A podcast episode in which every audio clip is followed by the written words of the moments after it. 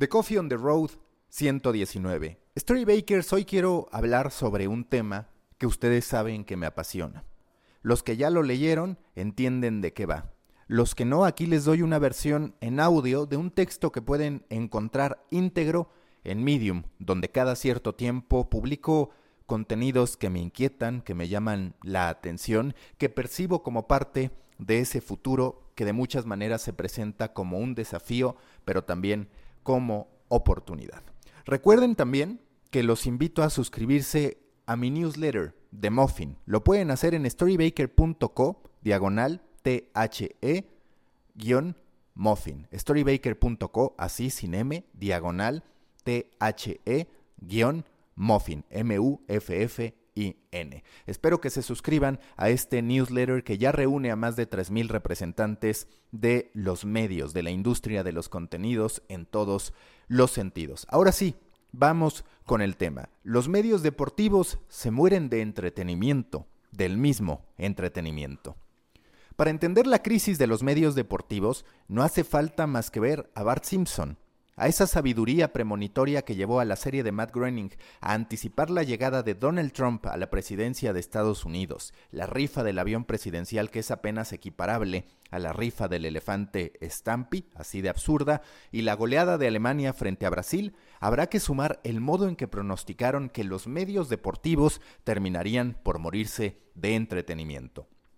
En el doceavo episodio de la quinta temporada de Los Simpson, Bart es contratado como asistente de producción en el show de Krusty el payaso. De forma accidental, Bart destruye toda la escenografía y no atina más que a decir yo no fui, frente a una audiencia que no tarda más de un segundo en reaccionar con una risa estruendosa que termina viajando por todo Springfield para convertirlo en la figura del momento.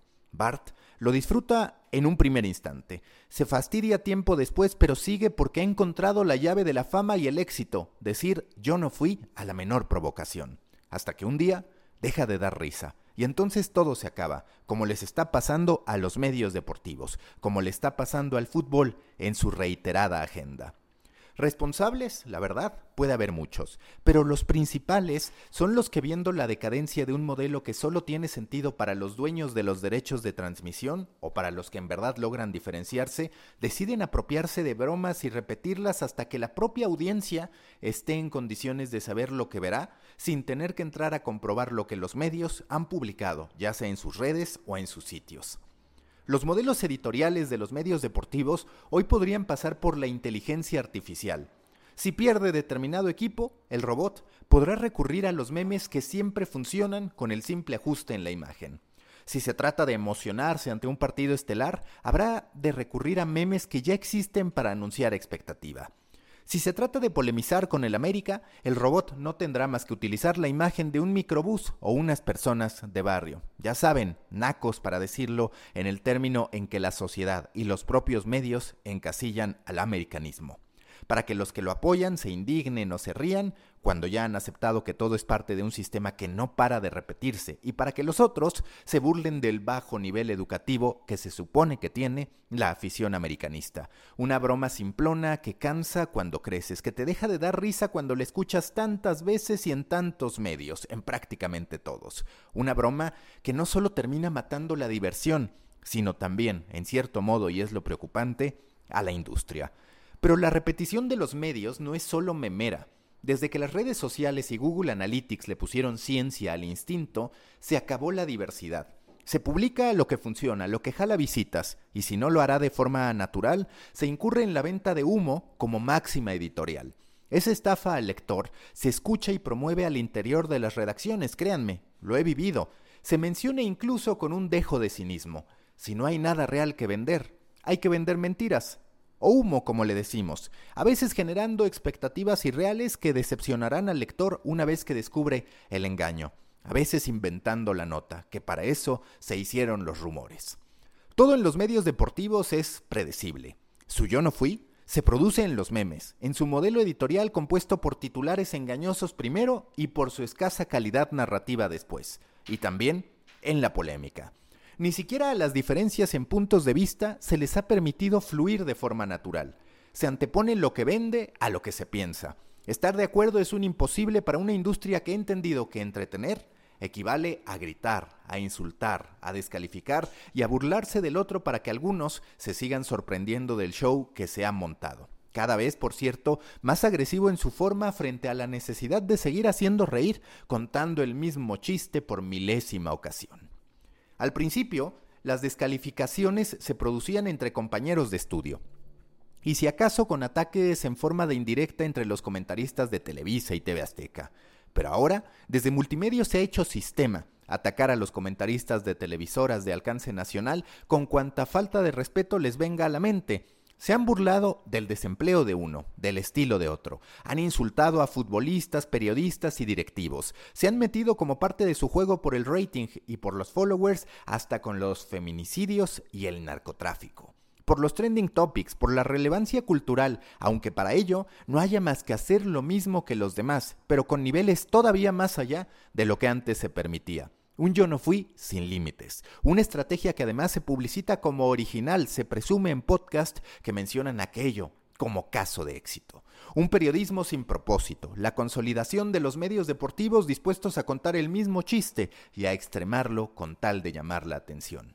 La polémica se ha maquilado a grado tal que ya existe un curso para los que decidan ejercerla. Si te inscribes, sabrás burlarte de tus compañeros y acaparar la cámara y el micrófono. Aprenderás a alzar la voz, a robar la palabra, a convertirte en el que impone su autoridad, sea esta legítima o una mera estrategia para unos minutos después convertirte en nota en los sitios de medios y en las redes, más dadas a vivir del escándalo que les dan otros que a manejar su propia agenda. La controversia también podría hacerse a través de los robots. Su programación no consistiría, si lo pensamos, más que en una serie de condicionantes en las que se especifica el resultado o el tema más la intención que se tiene. Y entonces la inteligencia artificial elegirá el modo de responder basado en las miles de muestras de éxito que en una misma semana nos regalan los comentaristas para hacer polémica y simular que se irán de ahí sin hablarse con los que comparten mesa por no estar de acuerdo en una simple decisión arbitral. El sentido de pertenencia es ya también parte de la narrativa reiterada de los medios deportivos. Antes cuando menos se podía creer que los que estaban defendiendo a sus equipos tenían un vínculo con ellos a partir del sitio en que nacieron y por haber crecido con los colores de su equipo tatuados en el corazón. Pero ahora, muchas de las polémicas sobre la Liga MX se producen desde Miami, con comentaristas que a duras penas han visitado el Estadio Azteca. Hoy se le pide, por ejemplo, a Luis Omar Tapia que se escuche natural narrando la falla del cabecita Rodríguez después de que por años fuera la voz icónica de la Champions League. Utiliza el mismo estilo, le imprime o pretende hacerlo al menos la misma emoción. Pero joder, nadie en su sano juicio estaría feliz de pasar de la Champions League a los partidos de temporada regular de la grandiosa Liga MX, a la que tampoco le conviene que le traigan voces porque sí, la Liga MX, hemos de entenderlo, tiene como única ventaja competitiva Frente al resto, el existente, aunque decadente por la globalización de las nuevas generaciones, esa pasión de código postal que aún hace que millones de mexicanos se sientan más representados por el América o por las Chivas que por el Real Madrid o por el Barcelona. Pero que desde Miami se generen polémicas de altos decibeles por un partidito insignificante de una liga que se muere de nada, suena más a tomadura de pelo que a una invitación a pasarla bien mientras uno se toma una cerveza. Que el fútbol debe ser visto como un entretenimiento es un punto en el que todos tendríamos que coincidir. Pero entretenerse no tendría que significar contar el mismo chiste mil veces o reeditar las mismas polémicas con nombres y, apellidos diferentes reunidos en una mesa. El entretenimiento es en realidad un componente necesario en cualquier tipo de contenido que pretenda trascender y tener un lugar en la economía de la atención. Cuando vemos un documental, incluso si va sobre un tema tan duro como la historia de las elecciones en Estados Unidos, nos estamos entreteniendo. Si no lo hiciéramos, no lo veríamos completo. Entretener es en realidad un objetivo que cualquier creador de contenidos debería tener, pues representaría una visión clara sobre la importancia de hacer que cada segundo que una persona pase frente a un contenido termine valiendo la pena. Cuando vemos una película que expone la vida de una persona, incluso si es sobre un diseñador de modas del que no tenemos ni una sola prenda, nos estamos entreteniendo porque si no, nos saldríamos del cine para invertir nuestro tiempo en otra actividad. El ser humano se entretiene en lo que le gusta y hasta en lo que no. Si pierde sus llaves del coche y pasa tiempo buscándolas, de acuerdo a la definición estricta de la Real Academia Española, se está entreteniendo en ello. Si está tomando un curso de cocina, también se está entreteniendo. El problema, insisto, no es el entretenimiento, que está presente o debiera estar en todo contenido al que estamos expuestos como consumidores y en toda obra que nosotros desarrollemos, sino la interpretación que los medios deportivos han hecho de él. Para ellos, entretenimiento es igual a memes, polémica, venta de humo y oportunismo emocional, entendido este último punto como el villamelonismo que han adoptado los medios para hoy apoyar a un jugador, mañana salir a destrozarlo y al día siguiente volver a aplaudirlo porque eso es lo que quiere la gente y eso es lo que traerá reacciones. El entretenimiento, entendido como debería ser, es una condición indispensable para que un contenido sea capaz de impactar, de convertirse en producto y de retener la atención de un usuario por más tiempo del que éste tarda en parpadear. La imitación provoca que el yo no fui de los medios deportivos sea aún más chocante, aún más fastidioso. El problema no fue que Broso y el Wiri Wiri de la mano de José Ramón Fernández descubrieran una oportunidad detrás de la comedia para disfrutar el deporte. Era entonces un recurso original que reunía a las familias mexicanas en torno al televisor para pasar un buen rato. Pero existía ahí una diferenciación clara. Se sabía que así como estaba el tiempo para reír, estaba el espacio para los que sí se interesaban por el juego, que podían o no ser los mismos que más enganchados estaban con la Beba Galván o con el Dr. Chunga. Pero después llegó Televisa a hacer lo mismo, y al Wiri Wiri y Abroso se le sumó Eugenio Derbez, y después Omar Chaparro, el Compayito, Doña Lucha y Albertano. Ya cuando no fue suficiente con que la comedia se quedara en esos segmentos y cuando se decidió otra vez, a partir de un modelo capitalizado mejor que nadie por José Ramón Fernández, que los programas vendían más si se peleaban que a partir de la cordialidad, llegaron los imitadores, los que ya hacían polémica en los protagonistas, extremaron sus posturas para oficializar su conversión en personajes, y terminó todo convirtiéndose, transformándose, en un show que no deja espacio más que para el aficionado que está dispuesto a seguirse riendo con la milésima interpretación del famoso y desgastado Yo no fui. Al negocio es al que peor le ha ido. Pretender que todos los medios deportivos seguirán viviendo de la misma fórmula carece de sentido.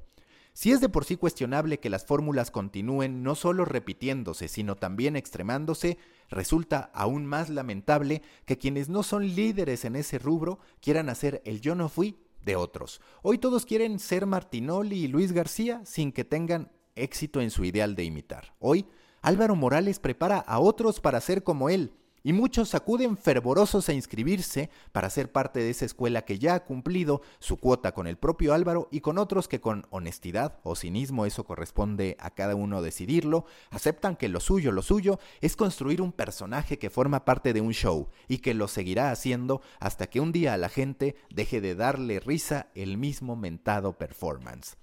El fútbol visto bajo el simplón concepto de entretenimiento de los medios deportivos no se terminará en un país con un 80% de aficionados que ven el deporte como una simple oportunidad de socialización. El problema es que ese 80% no convertirá más que a través del pago de un sistema de televisión o una plataforma de streaming que tenga los derechos de transmisión, de la nueva edición del FIFA, del nuevo calzado de Nike o Adidas, del jersey de la selección o del álbum mundialista de Panini que sale cada cuatro años. Ese entretenimiento que tanto repetimos no convertirá, importante decirlo, más allá de eso. Ese entretenimiento condena a los medios deportivos a seguir viviendo de la publicidad y a seguir contando el mismo chiste una y otra vez, buscando que los anunciantes paguen por el aplauso que se ha ganado el payaso. El 20% de los aficionados que busca otro tipo de entretenimiento ha sido abandonado. Se le ve como un sector tan, pero tan nicho que no vale la pena atenderlo. Y cuando se hace, es utilizado más para lavar la conciencia de los que generan el mismo entretenimiento de siempre que como un propósito. Lo que ese sector de aficionados busca no es ni ciencia ni reportajes a profundidad que los manden a dormir. Busca historias distintas que los entretengan a ellos, que les puedan parecer divertidas, novedosas, bien trabajadas tanto si duran un segundo como si duran tres horas. Es otro modo de reír, de disfrutar y de pensar y asumir su vínculo con el deporte. Un entretenimiento que equivalga a pasarse 30 minutos escuchando la historia del videojuego Madden, que de aburrimiento tiene muy poco. O uno que los atrape por espacio de una hora con 40 minutos para descubrir la historia de los dos Escobar, Andrés, el futbolista, y Pablo, el narcotraficante. Si de entretenimiento hablamos, habría que preguntarse cuál es más poderoso, si ese que nos hace reír como también nos haría reír un video viral en el que taclean al doctor Simi, o un entretenimiento tan, tan poderoso como para que ese producto que estamos creando pueda tener un valor perenne y hacer que nos quedemos, pese a las múltiples distracciones que nos gritan que vayamos, a un mejor lugar a realizar cualquier otra actividad. La vía de escape es siempre la misma, asegurar que el aficionado tiene lo que quiere. De seguir con esa premisa, la industria del deporte en México y Latinoamérica seguirá hundiéndose. En aras del poder adquisitivo de los aficionados, podrá seguirse diciendo que no vale la pena invertir en buenos estadios porque la gente no sabe o no podrá valorarlos en aras del consumo de ese 80%, que no representa al 20% restante, se podrá seguir generando el mismo entretenimiento de siempre con el deslinde que representa asumir que a esos que se ríen de un chiste contado mil veces no hay nada nuevo que contarles. Bajo esa lógica, podremos seguir yéndonos a dormir tranquilos diciendo que cobrar por contenido deportivo que no sean los derechos de transmisión o pensar en comercializar entretenimiento que no se resuma en hacer lo mismo que el resto es una pérdida de tiempo porque el negocio simplemente no da. Olvidamos que sin producto que valga la pena, cualquier tipo de negocio y esfuerzo de monetización se acabará yendo a la mierda. Somos muchos los aficionados que nos sentimos huérfanos de un medio deportivo que nos represente, que nos mueva a querer defenderlo con tal pasión que estemos dispuestos a ser parte de su comunidad con todo lo que ello implique, ya sea invertir tiempo considerable consumiendo sus contenidos para que en su momento pueda vivir de patrocinios o hasta invertir dinero con tal de poder seguir recibiendo un producto que nos entretenga, aunque quizás no atienda a la demanda de ese 80% restante. En Estados Unidos ya ocurre. Ahí está The Athletic como una propiedad que acertó en identificar que las aficiones locales estaban siendo desatendidas por los grandes medios deportivos. Entregó una forma de entretenimiento para aficionados con peticiones diferentes, con demandas diferentes. Ahí está Barstool Sports, que si bien amerita una exhaustiva revisión a sus valores e ideales, se ha dado cuenta que el entretenimiento que generaba podía derivar en una serie de negocios que muy, pero muy lejos están de limitarse a la publicación de unos memes o a la pelea cantinera de personas vestidas de traje y corbata en un estudio de televisión. Si no se creen que el aficionado pague por otro tipo de entretenimiento, cuando menos habría que creer en el valor de una comunidad, misma que cuando en verdad se tiene, representa oportunidades comerciales que se cuentan en horas y minutos, no en los míseros segundos que tardamos en poner nuestra reacción a un posteo en redes sociales. Para los curiosos, que son parte de la industria o son fanáticos con curiosidad por el negocio, el marketing y el deporte como estilo de vida, está Axios Sports, que rara vez genera contenido original, pero que ofrece una curaduría que funge como la portada de un periódico que sí nos presenta sorpresas aunque no se imprima en papel, a diferencia de los diarios que esperan que paguemos por leer lo que ya supimos, digerimos y vivimos varias horas atrás desde las plataformas digitales. El deporte es diversión, el deporte es alegría, el deporte es motivación, el deporte es todo lo que siempre hemos pensado que es. Ponerse a hacer buen entretenimiento o un entretenimiento distinto para que no se molesten los meme scientists y los actores que hoy presumen con orgullo su ingenio, no tendría por qué ser un derroche si en verdad nos decidiéramos a crear un modelo de negocio y un espacio que en verdad creyera en él. Quizás no alcance para dar trabajo a 75 personas, quizás nunca podrá estar en lo más alto de Comscore. Quizás Coca-Cola tardará un buen rato en fijar su atención en un medio que no le habla a la mayoría de las familias mexicanas. Pero ese 20% de aficionados que está allá afuera buscando una alternativa que sea suya y que comparta lenguaje y código postal con él, sí presenta una oportunidad de conversión, una oportunidad de crear una comunidad que crea en lo que ese medio hace, que la siga por tener la certeza de que lo que en ella recibirá será lo que está buscando. Otro tipo de entretenimiento, otro tipo de propuesta, otro tipo de convivencia, otro modo de amar el deporte y por ende otro modo de poder sustentarse. Los medios deportivos se mueren de entretenimiento, del mismo entretenimiento. Después de haber hecho un medio que enseñó a muchos a hacer memes y entretener en las redes sociales, y de haber sido parte del equipo fundador del medio que encontró el modo de ser el referente del contenido deportivo en digital, nada me gustaría más que ser parte de ese medio que sé que hoy necesito, que hoy busco. Una necesidad que comparto con el 20% de los aficionados que hoy se siente desatendido.